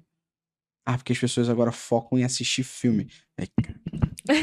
Nossa, é sem, sem pesquisa nenhuma. Não dá nem pra acreditar nada, que é de né? verdade. Parece que. Que sacanagem, É, pra é. tá te testando. Você tá me testando. É Deve ter alguma stand-up câmera analítico. guardada nessa É porra. stand-up Pra ver se eu vou perder a linha, tá É ligado? é. Sim, sim. Eu tava, tava um dia no Nubank, eu trabalhava nessa parte, né, do site do Nubank. A gente via que tinha uma correlação muito grande entre buscas pela palavra Nubank e buscas pela palavra corte de cabelo degradê. É Que aquele site, né? Eu achei esse site Aham. maravilhoso. Eu É. falo, então, então é isso, né? É Então eu vou o aumentar aqui a busca. Correlations. Então, quando É. o corte degradê entrar na moda ali de novo, então vai subir também. Então, vou... Bom demais. a gente fala muito aqui também na métrica de ter um ciclo de análise. A gente brinca e fala muito isso de, de um processo que a gente chama aqui de data discovery, que nada mais consiste em a gente perguntar, fazer uma pergunta, e essa pergunta muitas vezes ela pode não ser algo trivial. Então eu posso fazer a pergunta, por que, que a gente faz banner no site? Eu sempre uso esse exemplo aqui. Tem que ter algum justificativo por trás. Qual o objetivo da gente fazer isso, né? Então a gente faz uma pergunta, a gente explora o dado, a gente analisa esse dado, a gente pensa em soluções, tenta prever cenários e, por último, implementa isso e volta a perguntar e faz esse ciclo. Vocês acreditam que isso ajuda no dia a dia de uma pessoa mais analítica? Porque eu vejo dois cenários aqui, né? Vamos pensar uma pessoa extremamente criativa. Muitas vezes, ela seguir um processo, ela seguir um- uma organização, um método, a pessoa muito criativa, ela fala, pô, não dá pra mim. Você pega uma pessoa extremamente criativa e fala assim, trabalhar no escritório, ela, todo dia não dá. Nossa, se eu tivesse que ir pro escritório todo dia, tá maluco? Pessoa criativa, ela precisa ter soluções por fora que faz ela não seguir. E uma pessoa também muito, muito extremamente metódica, ela não consegue fazer nada fora do que ela tá sentindo ali. Então, minha pergunta para vocês é: vocês acreditam que é importante a pessoa ter um tipo, um ciclo de análise, um framework, um método dela, de alguém, maneira que ela possa seguir o passo a passo? E eu digo pelo seguinte: acho que a pessoa analítica demais, a pessoa criativa demais, elas podem ir para cenários que vão não trazer retorno nenhum. Tem que ter um meio termo sobre isso. E eu acredito que o meio termo é a pessoa tentar se organizar para pensar na maneira como ela vai fazer isso. Vocês acreditam que, que isso é bom ou ruim, por exemplo? Ah, eu confio no método, né? Eu sou uma pessoa até, né, assim, né? Minha família da parte do meu pai é toda oriental, toda metódica ali, né? Então, desde criança, fui sempre naquela parte, né? Boa. E, e para mim o processo é muito bom até para eu ter uma organização na hora É. de entender o que eu vou priorizar, o que eu vou fazer, sabe? Então, claro que eu sempre começo, eu falo que eu sempre começo com um whiteboard assim, um quadro branco, começo a listar ali as hipóteses ali, né, as ideias e depois disso eu também faço uma exploração dos dados e depois disso Uhum. eu faço a implementação, né? Para mim, o processo é muito importante. A pessoa criativa, muitas vezes, quando ela se depara com esse processo, ela pode ficar mais assim, né? Ai, não gosto de processo. Mas eu já tive, assim, casos, assim, de pessoas que trabalham na área de criação, que entraram nesse processo e se deram muito bem, Muito se deram bem. muito bem, se deram muito bem. Tanto que nessa parte de whiteboard a gente traz não só pessoas de dados, né? Pessoas Uhum. de outras áreas também para dar Bom. ali ajuda, né? Para mim, o processo com certeza é, assim, Auxilia, é né? muito bom. É, Eu tenho duas considerações sobre esse assunto. A primeira é, a gente aqui na, né, na área de consultoria da MB, a gente precisa ser criativo, né? A gente precisa ter criatividade para gerar insights e pensar em soluções diferentes para cada área do negócio. E o processo, de certa forma, ele ajuda isso, porque você desenvolve esse ciclo de pergunta, de experimentação, de análise de dado, de verificar se deu certo. Isso estimula a criatividade e a você a pensar em cada vez mais soluções e soluções que façam mais sentido para cada área. Então, eu acho que o método ele ajuda no processo criativo, ele não é inimigo. E eu acho que a gente precisa enxergar dessa forma, né? E a outra coisa é aquilo que a gente falou, né? O, o processo, o framework, seja lá o que for, ele não precisa ser engessado. Do mesmo jeito que um, da- um dashboard ele não funciona da mesma Exato. forma para todas as áreas, pode ser que um framework, eu, ah, essa parte não funciona para mim. Eu vou adaptar e ver o que, né, o que, que cada que é um aí que- funciona. Que, tá. Mais uma vez, tipo, você não precisa enfiar um método goela abaixo das pessoas. Vai ter gente, eu particularmente sou assim, tá? Eu vejo métodos e falo, esse método super funciona pra mim, vou seguir exatamente. E tem outros que eu falo, eu não concordo com essa essa parte, vou alterar pra mim. E vou fazer um novo, baseado naquele até. Mas, particularmente, eu me vejo sendo uma pessoa muito criativa. Se eu não tiver método, eu viajo. E eu posso pegar um negócio e quando- daqui a pouco eu tô pensando em com o próximo curso da Métricas Boas, eu já fui para um momento fechar o Maracanãzinho. A gente, sacou? Porque eu tô fugindo muito. E eu sou essa pessoa que se me deixar, eu vou para um cenário muito amplo, que, talvez não seja factível, mas eu tendo um método para me auxiliar, e para mim faz muito sentido. Pra mim faz muito um, sentido de eu me organizar, de eu saber por onde começar e onde terminar. Porque talvez eu não sei por onde começar, não sei por onde terminar. É, é um problema comum das pessoas. Talvez tenha dificuldade demais pra iniciar. Quando inicia, tá sussa.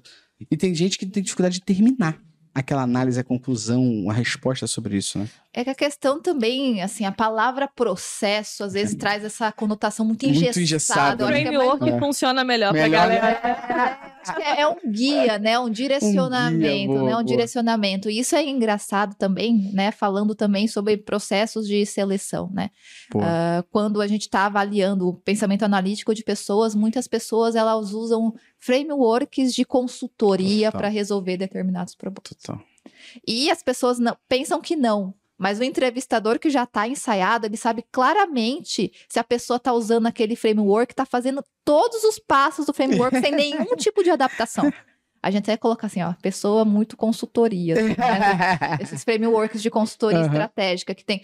Que frameworks são úteis, são importantes, Sim. mas aí você vai meio que tentar encaixar o problema numa caixinha Uhum. pré-estabelecida. Isso não pode. Na verdade, o framework é um guia. É, e às vezes a pessoa para, né? Quando ela fala assim, não, não, não tô conseguindo encaixar isso no framework. Ué, porque talvez o framework não sirva pra isso. É, Exatamente. igual esse- o framework em si ele não serve pra mim, não. Eu tenho um método de resolver problema que é de trás pra frente. Eu sempre tento fazer engenharia reversa pra poder pensar que a métrica, ela não é o início, ela é o fim. É Porque eu tô Mas sempre você tem tentando um resolver bug. processo Mas é o meu processo. que Mas funciona eu pra digo você. de você ficar pegando outros frameworks prontos pra poder utilizar pra você, saca? Eu, eu prefiro sair do caos, que aí eu prefiro resolver os problemas por eliminação. Ah, não é isso, beleza. Não é isso, beleza. Não é isso. Ah, agora é isso aqui. E aí eu tento fazer de trás pra Boa. frente. É, no, no meu caso, eu, eu vejo processos me ajudando muito a, a ser uma pessoa mais, mais centrada naquilo ali para eu conseguir desenvolver melhor. Eu vejo dessa forma. E, particularmente, na minha opinião, isso ajuda muita gente. O problema são as pessoas que são extremamente adaptadas a isso, que elas não conseguem se virar e sair daquilo ali. Ela tá quadrada, foi o que você falou, pessoa é muito consultoria. Se você falar assim, ó, aqui na empresa, sei lá, alguém chega e fala assim, aqui na empresa é proibido usar Kanban. E aí? A pessoa, não sei o que eu faço na minha vida. Proibido usar Kanban. Foda-se, alguém falou que é proibido. Alguém, o dono da empresa é rival do Kanban, falou assim: eu odeio Kanban, ninguém vai usar essa merda aqui dentro. Aí a pessoa que usa fala: Hã? o que, que eu faço na minha vida agora? Porra, tem outros meios. É o que você fala, né? Web novo, Analytics não analítico. é Google Analytics, É. é, a mesma coisa, É. né? Não é você ficar É. refém de uma ferramenta, de um método. é Não, eu acho legal que a gente volta ao pensamento analítico. A, a se virar, sa- resolver problemas, sair do, do status quo, né? Exato, exato, né? Chegando também essa parte, né, da ferramenta, né, Exato. né, do profissional ferramenteiro. Eu falo assim, É, tem tô- muito esse profissional ferramenteiro, que só sabe fazer uma coisa com uma determinada Muito. ferramenta. Então, por exemplo, ah, só sei o Power BI. Não tem Power BI da empresa, a empresa não vai comprar a licença do. Power BI. A pessoa já fala, meu Deus do céu, vou ser demitido. Eu já não vou conseguir fazer nada. E, e não, na verdade, você tem que O cara ter nem pensa que ele pode aprender outra ferramenta. Ex- Exatamente, a pessoa tá tão dentro ali que acha que, enfim, acabou a vida dela. E também eu penso muito que a questão da educação que a gente recebe também na escola, né? De ter aquela grade muito ali bem determinada, ter- conformar com aquela Sim. caixinha, se faz com que a gente seja criado para falar assim: tem essa fórmula pronta, é só isso que é o correto, eu não posso sair daqui. Sim. E aí, meio que até pra gente que, né, tem cursos, tu- tudo mais, pra gente sair disso, muitas vezes os alunos até estranham. Sim. É bizarro, porque isso explodiu minha cabeça uma vez, quando eu tava no TikTok. Contar um caos. E eu vi é, a galera que, Cara, tem, só vez muito bom quando eu tava no TikTok. que fez a. Entendi. A galera que fez, estudou em base oriental de ensino, eles fazem conta de outro jeito. Uhum. E, e isso explodiu minha cabeça. Eu falei, por que, que eu não aprendi assim? Eu tô aqui me fudendo. Por que eu não aprendi desse jeito? Mas é, isso, isso que vocês falaram é muito bom, porque é, minha madrinha trabalha, por exemplo, num consultório dentista, né? E aí uma vez eu falei assim pra ela: eu odeio ir pro consultório dentista, mas o meu ódio mortal não é medo do zzz, barulhinho, não. Meu ódio mortal é porque parece que dentista caga pra horário. Caga. Se marcou contigo às nove, porra, é pra me atender às nove, não é pra me atender às onze. Marcar às onze, caralho. Ah, porque o processo demorou mais. Eu falei, é. Eu falei assim, Dindinha, chega aqui. Papel, caneta. Diz todos os processos que a dentista faz. Agora puxa aí, quanto tempo que as pessoas demoraram aqui? Então, quando for pra esse processo, marca duas horas. Quando for pra esse, marca uma hora e meia. Quando for pra esse, 30 minutos. É assim. Você não vai marcar de hora em hora, porra. Não é o SBT informando a telecena? Porra. Né? Porque não faz sentido. Ou seja, acabou de analisar dado e transformar esse dado em decisão. Ah, vai extrair canal, isso aqui é uma hora e meia. Ah, vai ser CISO. CISO é melhor tirar a manhã inteira. Acabou. Resolveu o problema, não vai deixar mais ninguém puto. Eu fiquei tão feliz que eu sou atendido no horário. Chego nove, ah, nove tá me esperando. Ó que legal. Pô, mas dados em qualquer área. Ou seja, talvez se eu tivesse desempregado, minha madrinha falasse, pô, chega aqui, meu afilhado, vou ganhar um dinheiro extra aqui, me ajuda a resolver esse problema. Eu falar, "Hum, como é que a gente implementa o Google Analytics aqui dentro? Porque eu tava ferrado, ferramenteiro puro, né? E- Exato, e tá vendo que é um conhecimento que você, assim, tem conhecimento em Web Analytics, mas o pensamento analítico que você Exato. desenvolveu pode ser aplicado em, Em qualquer, área. É, Isso aqui é, é a raiz do pensamento analítico. A gente olhar e como é que a gente resolve E isso. eu como falo gente até a questão assim do trabalho, né? Quem tem um pensamento analítico muito aflorado sempre vai arrumar formas de arrumar isso. dinheiro. Sim, sim, concordo. Não pode, não necessariamente vai ser na área, talvez, de formação da pessoa, mas alguma forma de arrumar dinheiro essa Sim, pessoa vai conseguir. sim. Porque a pessoa que é um, re- é um resolvedor de problemas. Sim, exatamente, exatamente. Pra gente chegar nessa parte aqui, então, de final, que absurdo, tem mais de uma hora e vinte de Uma hora e vinte de Olha, conteúdo. passou assim. Nossa, rápido. Olha, bom, né? O papo quando é bom, flui. Melhor ainda se tivesse um chopp, dois dedinhos de colarinho da Brahma. Nossa, ia ficar lindo. Tá chegando. Os tá amendoim chegando. torrado aqui do Baixo Mé. Vou fazer a pergunta agora, ó. Como que a gente consegue desenvolver o pensamento analítico? Como que vocês desenvolveram isso em vocês? Ou como vocês viram esse pensamento analítico e falam, putz, eu preciso me adaptar aqui, melhorar aqui? Que dicas vocês dão pra galera que tá ouvindo, seja qual área dessa pessoa for, pra ela aprender ou pra ela ter no mínimo uma autocrítica, tipo, eu tenho pensamento analítico ou não tenho? Putz, não tenho. Então o que, que eu faço pra aprimorar, pra exacerbar isso? Então, eu acredito que todo mundo pode desenvolver pensamento analítico na área que está trabalhando. Você não precisa ah, ser Concordo. o cara extremamente técnico. Então, pega um problema que está ali no seu trabalho e pensa: como que eu posso resolver esse problema? Quais informações que eu posso ter aqui?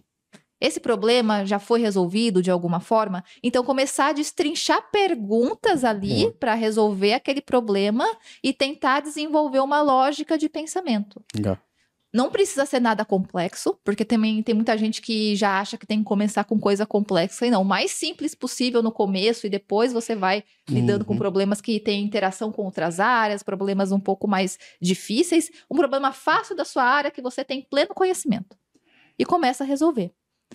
E assim você vai. É como se fosse um músculo, né? Como a gente foi. Sim. É uma academia. Você não vai começar ali com o peso mais pesado, você pode até se lesionar. Você vai Total. começar com alguma coisa bem mais tranquila e Perfeito. fazendo isso. Também outra coisa que eu falo, principalmente para as pessoas que estão nessa área de dados, business, né? Tem esses cases de consultoria, tem esses frameworks de consultoria, mas usar eles como guia para ajudar na tomada de decisão, não como caixinhas Não também. como algo. Eu sou, você é especialista em quê? Sou especialista nesse framework da Fernanda aqui. Exatamente, exatamente, exatamente. Usar isso como um guia para ajudar, Boa. não como, né, só ali o processo e, e desenvolvendo isso, assim. Não, eu hoje eu não consigo achar livros assim muito que vão te ensinar pensamento analítico, pode te ajudar a dar repertório, Legal, mas o pensamento analítico você só aprende fazendo. legal. Você, Manuzita, como é que Eu você acho- desenvolveu aí? Acho que ser questionador é o primeiro ponto. É, eu acho que todo é isso, né? A gente tem pessoas que são mais questionadoras ou Uhum. não, e a gente aprende a ser menos questionador ao longo da, da educação e da vida profissional, mas ser questionador e não precisa, tipo, começar desafiando o seu chefe, né? Tipo, mas, mas por que, que a gente faz assim? Por que, que eu faço dessa forma? Será que se eu fizer diferente vai dar um resultado? E pode começar com coisas pequenas Uhum. e até na vida pessoal. Então, começar a se questionar e entender um pouco mais as coisas e começar a experimentar também, né? Tipo, e aí também, novamente, não precisa ser algo muito grande, né? Você pode começar pequeno. Então, ah, eu sempre faço esse caminho pro trabalho porque eu aprendi a vir dessa forma. Será que se eu fizer o caminho diferente, eu vou conseguir chegar mais rápido? Uhum. Ou eu vou descobrir uma coisa que me interessa mais? Então, e aí você pode tanto na sua vida pessoal quanto na sua vida profissional, né? Ah, eu sempre, sei lá, um professor, eu sempre dou aula dessa forma. Será que se eu mudar isso aqui na minha forma de dar aula, vai dar certo? Será que se eu Perfeito. mudar isso aqui na forma como eu faço uma reunião com um cliente, se eu começar dessa forma ao invés de começar da- daquela forma, vai dar certo? Então, eu acho que é questionar e experimentar. Boa. Você. É, to- toda a parte da prática, assim. Essa, é, para mim é sempre na prática. Eu, eu, eu gosto de dizer, eu falei no início sobre o exercício que eu fazia com um grupo de programadores que a gente tinha lá, que era a gente sentar para pensar em sazonalidades do mês. E aí eu tô falando do exercício prático. E o que, que você pode fazer para resolver o problema de pessoas que vão sair para jantar Você já tá identificando o problema e não consegue porque é difícil reservar no dia dos namorados um lugar para jantar. Ponto. Você tem um problema dali, você vai começar a pensar em como você resolveria ele. E, e aí, só, só um ponto que você falou sobre livro. Cara, teve um livro que me ajudou bastante a pensar e, e desenvolver esse pensamento analítico, foi o essencialismo. Porque ele mostrou Não, tudo que eu tinha que não fazer sabe? Porque tudo que eu tinha que abrir mão, e o que eu tava abrindo mão na hora de tomar uma decisão. Então ele me ajudou bastante, assim. Que Acho que esse é o Clube do Livro. Clube do Livro, Clube do Livro. Esse livro é bom, esse livro é, É bom. muito livro é bom. bom, Ele, ele me ajudou muito, de- porque assim, você consegue entender que no momento que você toma uma decisão, você automaticamente está abdicando de alguma coisa, e isso é pensar de forma É, analítica, você tem, entender esse processo. Né? Eu, eu concordo com tudo que vocês falaram, assim, no pensamento analítico. E eu vejo muito com essa capacidade de resolver problemas, né? Acho que o pensamento analítico e quando você olhar a descrição de uma vaga, fala pensamento analítico, e você olhar a outra, que é a capacidade de resolver problemas, eu vejo que é um sinônimo, praticamente, sim, ali sim. Do, do que você está fazendo. E é muito isso, é, é você questionar e falar assim, cara, mas por que, que a gente não faz dessa forma? Não, mas isso tá desesperado. Não tem outra forma de resolver? Gente- por isso que eu, eu gosto muito de conversar com pessoas que não necessariamente são especialistas na minha área. Porque foi o que você falou lá no início, e eu acho que isso é um, um exercício muito importante. Eu converso com outra pessoa, a pessoa, mas, pô, dá pra fazer dessa forma sim. Aí tu, não, é impossível, a pessoa dá, tu fala, pô, tomar no cu, dá. Aí eu tô aqui complicando, problematizando isso, vendo uma forma mega complexa de fazer. É só fazer assim. Que resolveu. Então, conversar com pessoas que não são da sua área, pessoas que são de outra área, isso é importante, porque isso acontece em todos os momentos. Talvez é, um, um advogado pode estar passando por um problema, vai reclamar de alguma coisa, e alguém de fora fala assim, ué, mas por que isso não pode ser dessa forma? Aí o advogado fala, porra, ninguém nunca pensou se É pode porque ser às ou vezes não. você tá tão viciado nos processos, Exato. Exato. né? Exato. é, daquela profissão, Sair daquela um pouco empresa. dali, exato. refletir sobre isso, conversar com outra pessoa sobre o tema, acho que isso vai te ajudar a pensar de forma analítica e talvez muitas vezes uma forma fora do que você vivencia, É de pensar fora da tua da caixa, bolha, né? fora da tua bolha. só- É, eu vejo isso como uma coisa muito importante e um exercício prático a ser feito o tempo todo. Eu, eu brinco muitas vezes quando eu tô com algum problema, vida pessoal ou profissional, eu penso e olho assim. Vou dar um exemplo, sei lá, eu tô pensando num problema ali que, que a Manu me trouxe de um cliente pra gente conversar junto. Eu olho e falo, tá, sei lá, como é que o Steve Wozniak resolveria essa merda? Olhando por outra ótica, olhando pela ótica de computador aqui. Se ele tivesse um problema, como é que ele pensaria essa porra? E eu tento refletir, viajar, eu sou criativo, viajo muito, viajar nessa ótica, eu falo assim, porra, faz total sentido isso aqui, resolve isso. Às vezes eu falo com o Manu me chama e falo assim, Manu, me dá um tempo. Das três horas depois eu falo, Manu, eu acho que a gente pode fazer assim, assim, assado. Não foi porque eu fiquei três horas pensando em resolver. Eu pensei e falei, agora dá um tempo. Daqui a pouco eu volto. E do nada desperta na minha cabeça uma forma diferente de pensar. Exatamente. Deixar o pensamento descansar, né? É Isso uma aí. coisa que. Não adianta Quem nunca resolveu o problema tomando banho? É. Eu acordei de madrugada, tipo, tá ali, Sim, tipo, sim. Sim, né? isso é muito bom. Ah, só pra complementar, o Alisson Rian de Oliveira falou assim: ó, o livro A Mente Organizada é muito bom também. No final, Boa. ele até com- comenta da prova pra entrar no Google. Ó, que irado. Olha muito só, o Alisson é meu aluno, na Aí, ó. verdade, ó. Ah, aí, aí. Beijo, Alisson. Uma galera aqui que é teu aluno que Ó, tá mandando gostei, vou mensagem dar uma procurada no Mente Organizada. Eu sou o comprador de livros compulsivo. já deixa aí anotado pro Já, clube já, do livro. Qual é o próximo livro do Clube do Livro, né, Fê, obrigado demais por ter vindo aqui para nossa cidade maravilhosa, trocar essa ideia com a gente. É tão bom estar presencial também para conhecer as pessoas, né? Tá um pouquinho ao vivo aqui. Obrigado por ter topado trocar essa ideia. Valeu demais, viu? Nossa, eu que agradeço. E também para mim está aqui algo muito importante, né? Porque até poucos anos atrás, assim, eu via os convidados, né? Eu via vocês postando coisas, eu via, acompanhava o blog, essas coisas e falava, nossa, os caras são muito bons. Quem sabe um dia eu não poder trocar Pô, ideia irado, com eles, irado, conversar irado, com eles, né? E maneiro. agora eu, hoje eu tô tendo essa oportunidade. Pô, então, para mim também tá sendo um marco. Então, Pô, muito obrigada. isso. Valeu demais. A gente que agradece. Pô, fiquei até agora sem graça. Termina aí, pô. podcast. Aruzita, mais uma vez, obrigado demais aqui por ter trocado essa ideia com a gente, tá batendo aqui um papo conosco. Mais uma vez. Sempre um prazer estar aqui, sempre aprendendo mais com vocês. Minha primeira vez com uma convidada de fora e muito bom também, E assim, né? vivo. Ver Ao outra. vivo, ao é, vivo, mandaram super bem. Então, ver outras visões também, além da MB, né? A gente troca muito internamente, são pessoas de várias áreas, mas conversar com gente de fora Eu também falo, é muito esse é o importante. nosso hack. A gente traz gente pra poder conversar aqui. Mais um episódio, Luciano. Mais um. Não esquece que tem link na descrição para você poder comprar o café Coffee Mais com de desconto, né? Tem aquele Isso. linkzinho pra você, 20%. 20%. Boa. E tá rolando o Summit, então você pode adquirir seu ingresso. E fazendo aquele disclaimer semanal, inclusive. Se você é assinante do Prime, você não precisa comprar o Summit. Tá acontecendo uma parada aqui, Fernanda, que a galera é nosso aluno, sabe que vai assistir o Summit dentro tá do Prime comprando. e tá comprando ingresso só A pra dar uma gente- moral. A gente tá adorando. Eu É. não gosto de reclamar de dinheiro, Não, não, mas, porra, vocês estão aloprando. Mas essa galera que faz isso, quando encontrar com a gente em evento e tal, pede a camisa. Pede que a gente dá a camisa. Acho que não. É, quem quem tem acesso já ao Prime não precisa comprar o Summit. É muito maneiro a gente ver a galera falando, não, comprei só porque eu quero dar uma moral mesmo, então valeu, muito obrigado, mas vocês não precisam, beleza? Só deixar esse Já estamos em mais de 2 mil inscritos para a Analytics Summit.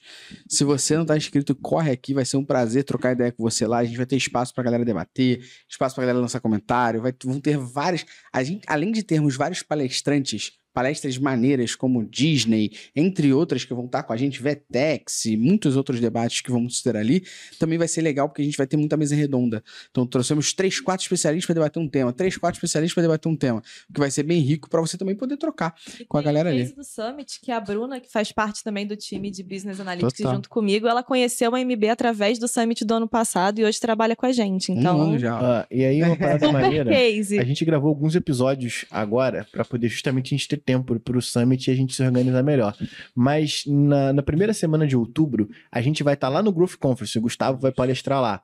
Então, é, se você for assinante do Vou Prime, palestrar nosso a podcast, é o podcast stand. oficial, Exatamente. e a gente vai estar com stand. Então, vai rolar lá aquele mesmo lance que acontece. Se você for assinante do Prime, tiver afim de pegar uma camiseta, Um adesivo. é, adesivo, cola lá no stand. E, e aí, pra eu saber quantas camisas a gente precisa levar, me dá um salve no Instagram ou no Instagram do Gustavo lá, beleza? Boa. Que a gente leva pra assinante. E a gente agora não vai pensar de forma analítica no que vai te falar agora. Na realidade, isso é um pedido encarecido. Se você tá aqui no YouTube... Gabriel, põe a música de tristeza Gabriel, bota agora violinos dos sopranos. Bota a música do Poder do Chefão aqui agora. Se você tá ouvindo a gente no YouTube e não tá inscrito no canal do podcast, inscreva-se. Dê um joinha e compartilhe com seus amiguinhos. E se você tá ouvindo no Spotify, por favor, eu te peço encarecidamente, a gente tá numa batalha para se tornar um dos poucos podcasts de analytics em si no top 10 do Spotify. A gente tá no top 15. aí. Pensa que toda vez tal. que você dá cinco estrelas no nosso podcast, você tá ajudando a dar uma indireta pro seu chefe. Porque se a gente estiver lá, ele vai escutar. E além disso, compartilhe isso aqui, que eu tenho certeza que tem muito mais gente com as mesmas dúvidas que a gente debateu aqui, do que é um pensamento analítico, como des- desenvolver isso, o que, que me cobram quando falam sobre isso. Será que eu sou uma pessoa que pensa de forma analítica? Eu tenho certeza que muita gente precisa também conhecer esse conteúdo, além de você que está ouvindo e assistindo a gente. Então, compartilha, senta o dedo no compartilhar sem miséria. Muito obrigado e até o próximo episódio. Valeu!